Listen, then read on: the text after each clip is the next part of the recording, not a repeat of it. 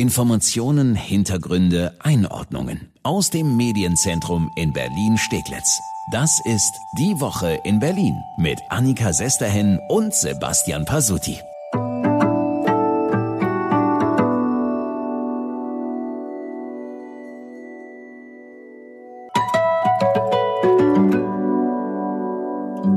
Die Frage ist, glaube ich, obsolet, die ich dir gleich stelle, Pasuti, oh. weil ich bin mir ganz sicher, dass die Antwort ja ist und ich bin mir auch sicher, dass auch alle anderen, die ich fragen würde, ja sagen würden. Willst du mich heiraten? alle anderen würden auch ja sagen. wow. Nein. Die Frage ist, hast du die Rede der Kanzlerin gehört in dieser Woche im Bundestag? Ja, also bitte wer nicht. Sag ich doch.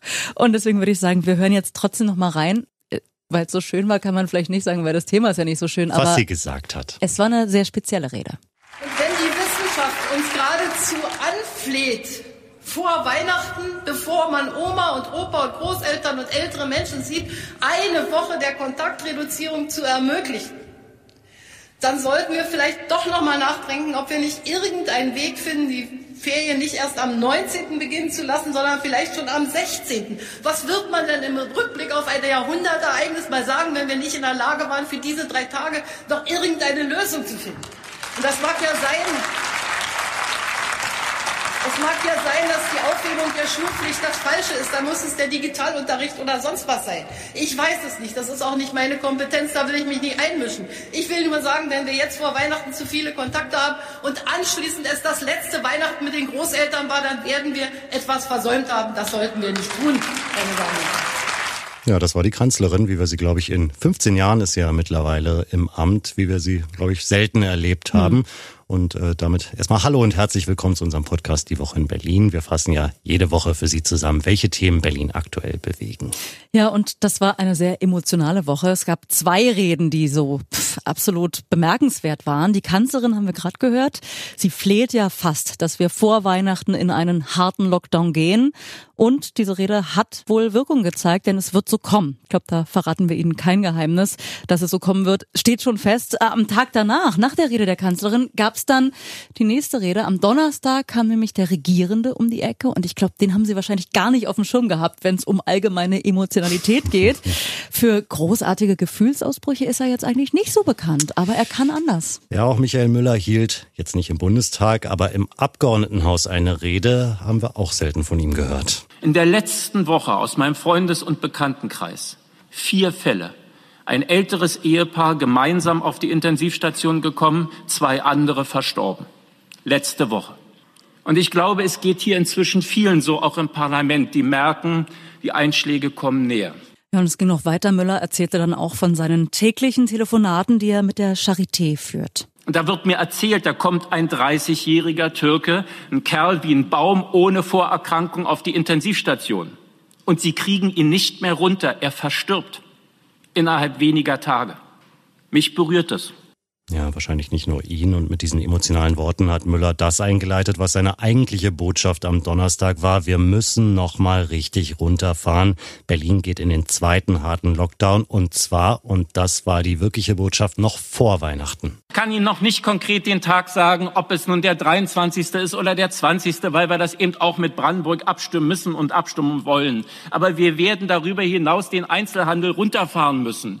Jenseits vom Lebensmitteleinzelhandel müssen andere Shoppingangebote geschlossen werden, und zwar auch bis zum 10. Januar, meine Damen und Herren. Es geht nicht anders. Ja, inzwischen sieht es stark danach aus, dass es der 20., nicht der 23., sondern der 20. Dezember wird. Heißt, Samstag, 19. Dezember wäre der letzte verkaufsoffene Tag vor Weihnachten. Ja, und das ist natürlich vor allen Dingen für den Handelsverband Berlin-Brandenburg ein absoluter Horror. Das ist ja so, wissen wir wahrscheinlich alle, die Woche vor, aber auch die Woche nach Weihnachten sind die umsatzstärksten Wochen des Jahres, hat uns auch nochmal Nils Busch-Petersen vom Handelsverband gesagt. Der Einzelhandel ist durch das, was wir bisher als sogenannten Lockdown Light erleben, leidgeprüft genug, weil wir mit massiv gesunkenen Frequenzen und Umsätzen zu kämpfen haben eigentlich kaum etwas vom Weihnachtsgeschäft noch erkennen können. Ja, aber Michael Müller, der gelernte Drucker aus Tempelhof, der bleibt bei seiner Position. Mir muss keiner erzählen, wie es kleinen Selbstständigen und Handwerkern geht. Auch im Gegensatz zu vielen anderen, die drüber reden, habe ich selbst erlebt und komme aus der Familie von Einzelhändlern und Handwerkern. Ich weiß, was es heißt, wenn kein Kunde kommt oder wenn die Gewerbemiete nicht zu bezahlen ist. Aber was heißt denn das jetzt dann für die Pandemiebekämpfung?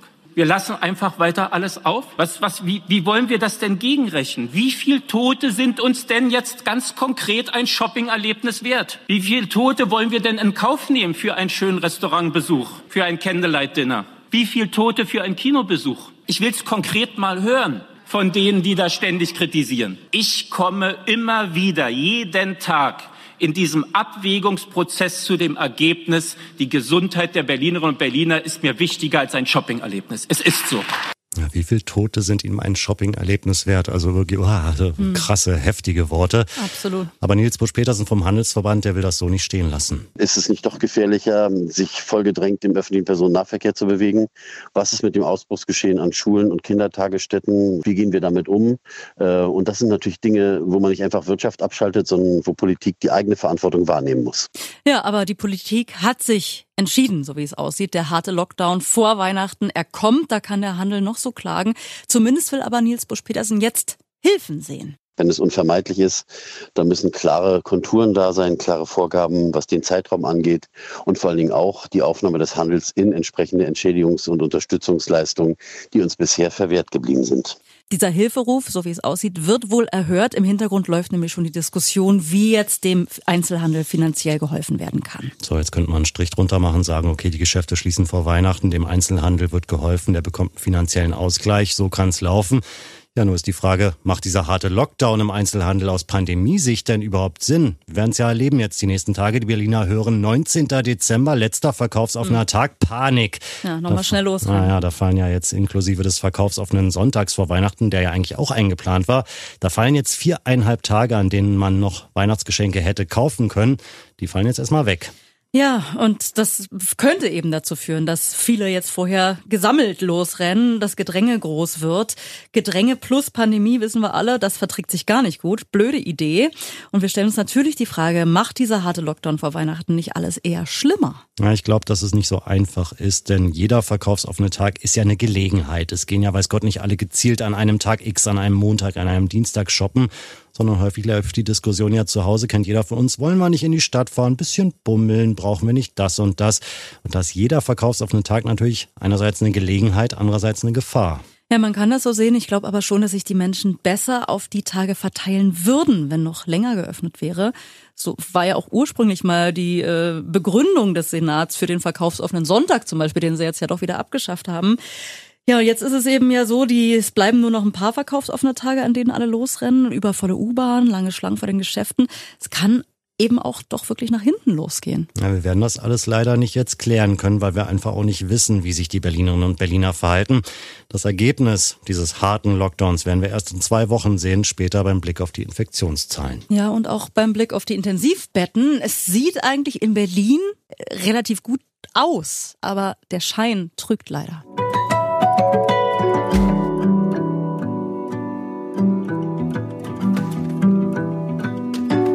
Man sich so die nackten Zahlen anguckt, dann kann man sich schon fragen, warum machen alle so einen Wind? Stand Freitag, der 11. Dezember.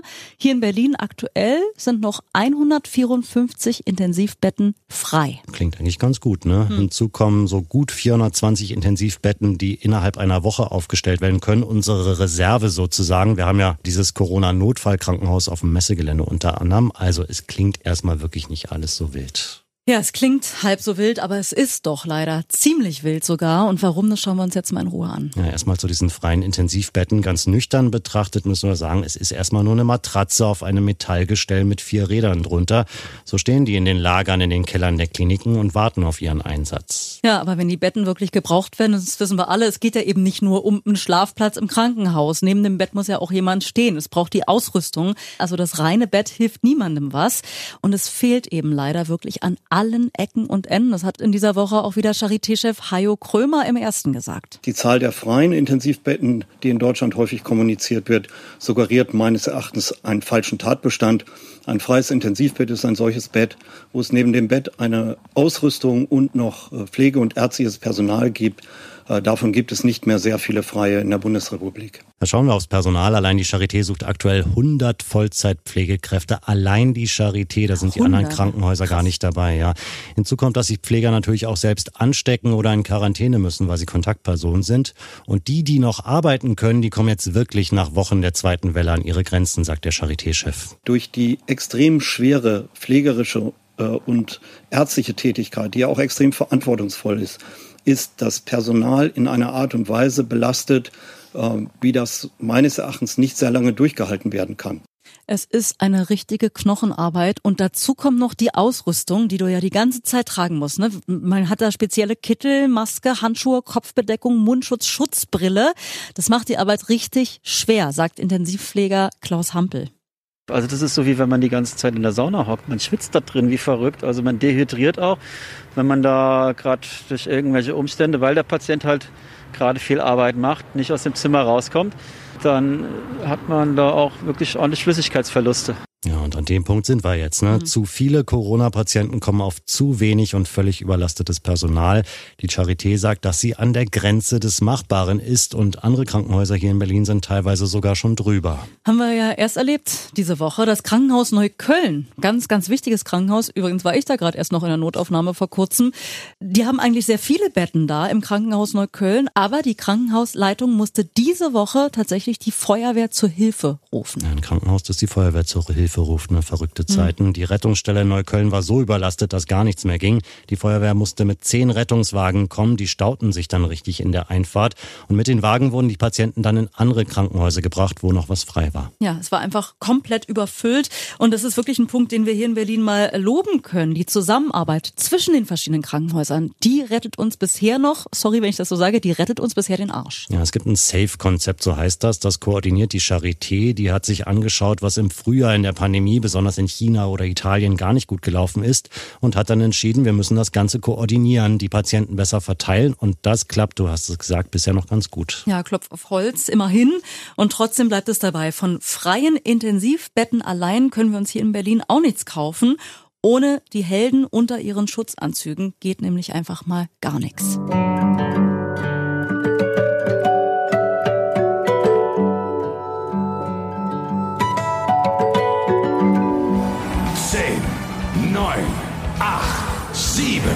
Sechs, fünf, vier, drei, zwei, eins.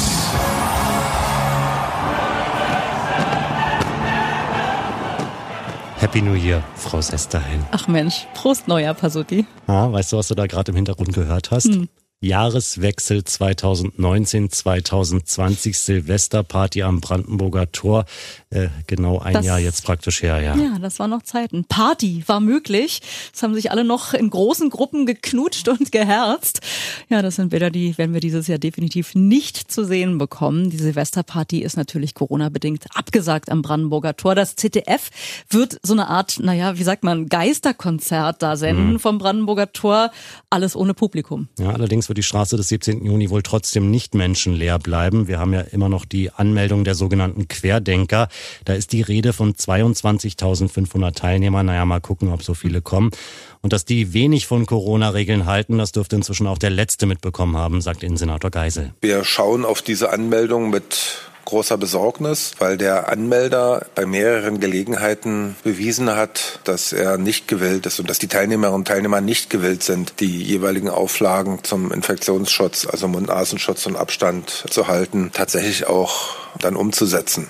Also ich persönlich muss auch sagen, allein die Wahl des Datums ist irgendwie auch eine Provokation, ausgerechnet am 31.12. das zu machen. Es ist aber so, wir hatten vergangene Woche ein sehr interessantes Urteil aus Karlsruhe. Das Bundesverfassungsgericht hatte eine Querdenker-Demo in Bremen verboten. Das macht dem Innensenator Hoffnung, auch wenn er noch nicht von einem Verbot sprechen will und kann. Bitte sehen Sie es mir nach, dass ich jetzt noch keine Entscheidung dazu getroffen habe oder die Versammlungsbehörde noch keine Entscheidung dazu getroffen hat. Aber ich mache hier deutlich, dass wir das mit großer Besorgnis sehen und wenn wir die Möglichkeit haben, dort Beschränkungen vorzunehmen, werden wir diese Möglichkeit sicherlich nutzen. Also das Thema Querdenken-Demo an Silvester, das wird uns definitiv noch die nächsten Tage beschäftigen, mhm. vielleicht sogar noch bis zum Silvestertag selber, wenn es da um Verbot oder kein Verbot geht. Ach, aber auch ohne diese Demo ist die Polizei ja am Silvestertag überall gefragt. Ja, die haben ja sowieso immer Silvester viel zu tun und es gibt ja nun in Berlin auch Böllerverbotszonen, die kontrolliert werden müssen. Letztes Jahr hatten wir da drei. Wir hatten das Brandenburger Tor, wir hatten Alexanderplatz und die Pallasstraße in Schöneberg. Dieses Jahr ist das Brandenburger Tor nicht dabei, weil da wird ja, wie gesagt, nicht gefeiert. Aber es bleiben eben die zwei Verbotszonen und die müssen kontrolliert werden. Das müssen sie und nicht nur deshalb hätte Berlin gerne ein Verkaufsverbot für Böller gehabt, aber das ließ sich nicht durchsetzen, sagt Geisel. Das erschwert uns natürlich den Umgang mit der Situation, weil es ja nach der Rechtslage praktisch möglich ist, in jedem Lebensmitteldiscounter, in jedem Baumarkt Böller und Raketen und sonstige Feuerwerkskörper zu erwerben. Und wenn die Menschen ähm, diese Feuerwerkskörper erwerben dürfen, besitzen dürfen, ist es ein Problem, ihnen dann zu sagen, ihr dürft sie aber nicht zünden. Da stellt sich, glaube ich, keiner einen Böller in die Vitrine zu Hause, sondern die werden dann schon hoch gehen. Also Querdenken-Demo, Böller-Verbotszone, das sind schon mal zwei richtige Bretter an ja. Silvester. Und es kommen noch mehr Bretter dazu, denn wir haben ja auch noch die Infektionsschutzregeln. Maximal fünf Personen dürfen zusammen feiern an Silvester. So. Und das wird natürlich irgendwie auch lustig, das zu kontrollieren, vor allen Dingen, wenn dann der Alkohol fließt. Absoluter Horror, das zu kontrollieren. Und dann gibt's ja noch eine weitere Aufgabe für die Polizei. Sie muss die sechs Impfzentren hier in Berlin schützen. Die hat sie ganz klar als ein potenzielles Angriffs- oder Anschlagsziel an Silvester ausgemacht. Ja, also das sind ein paar Bretter zu viel, wenn du mich fragst. Es mhm. klingt für mich wirklich so, als ob das gar nicht schaffbar ist, gar nicht machbar für die Berliner Polizei. Und auch Polizeipräsidentin Slowik sagt, ganz ehrlich. Polizei Berlin wird nicht in der Lage sein, in jedem jedem Wohnzimmer, in jedem Garten ähm, vor Ort zu sein. Das, das wird nicht gelingen. Ja, und auch Einsatzleiter Stefan Katte, der den Einsatz an Silvester betreut, der tut gar nicht erst so, als ob die Polizei alles und jeden an Silvester kontrollieren kann. Bin ich in der Lage, vom Zeltinger Platz bis zur Ruderhöhe bis zum Fort Haneberg tatsächlich alles abzudecken? Ich glaube mal nein. Ja, das ist mal ehrlich, ne? Aber bleibt ihm auch nichts anderes übrig, dem Einsatzleiter. Diese Fülle von Aufgaben, die kann die Berliner Polizei einfach kaum bewältigen. Ja, und dieses Jahr kommt noch was erschwerend hinzu. Hm. So viel Bretter können wir wirklich langsam nicht mehr bohren. Die Beamten aus Berlin sind größtenteils auf sich allein gestellt, sagt der Innensenator. Es wird kaum Unterstützung anderer Polizeien geben. Normalerweise hilft man sich bei solchen Großlagen zwischen den Bundesländern untereinander aus. Wir gehen davon aus, dass aber am Silvesterabend äh, nahezu jedem Bundesland eine solche Großlage existieren durfte. Das heißt, dass die Unterstützung aus anderen Bundesländern dann begrenzt ist. Na klar, dieses Jahr haben wir eben überall bundesweit das Problem, dass kontrolliert werden muss, verstärkt kontrolliert werden muss. Da kann man wirklich nur sagen, ach, so blöd es klingt, herzlichen Glückwunsch, Berliner Polizei. Also das ist wirklich, möchte man keinem wünschen. Die Aufgaben werden mehr, die eingesetzten Polizeien werden weniger und Andreas Geisel, dem bleibt dann auch nicht viel mehr übrig, als zu appellieren. Wir sind darauf angewiesen, dass die Menschen die Regelung im Kopf selber verstehen und sich selber daran halten selber Dinge tun, die einfach an dieser Stelle vernünftig sind und trotzdem den Jahreswechsel fröhlich begehen. So, du hast die Regeln verstanden, da bin ich mir sicher. Hm. Was machst du, Silvester? Ehrlich gesagt, ich glaube tatsächlich, ich bleibe einfach zu Hause ganz alleine. Ich singe ja sonst immer jedes Jahr zu Silvester. Das ist das erste Mal in, glaube ich, 25 Jahren, dass ich Silvester kein Konzert haben werde. Und äh, da mich noch nie jemand eingeladen hat, weil ich ja nie konnte. nee, ich mach mir, ich gehe wahrscheinlich um 22 Uhr ins Bett. Ah, vernünftig. Und du? ja, ich, äh, mein Silvester wird aussehen wie deins. Ich bleib mit dem Arsch zu Hause. Dank, dass Sie reingehört haben in unseren Podcast Die Woche in Berlin und wir hören uns bald wieder. Ja, nächsten Freitag gehen wir nochmal hier mit dem Podcast an den Start. Einmal die Woche gibt es den. Immer freitags fassen wir die Top-Themen der Woche für Sie zusammenzufinden, überall wo es Podcasts gibt, auch auf berlinerrundfunk.de und rs2.de. Und wir freuen uns auch immer, wenn Sie uns eine gute Bewertung dalassen, zum Beispiel bei iTunes oder uns bei Spotify folgen. Ja, vielen Dank und bis dahin eine schöne Woche. Gehen Sie shoppen, vielleicht, aber gehen Sie mit Bedacht shoppen. Ja, schönen dritten Advent, war schon krass. Happy Kerze.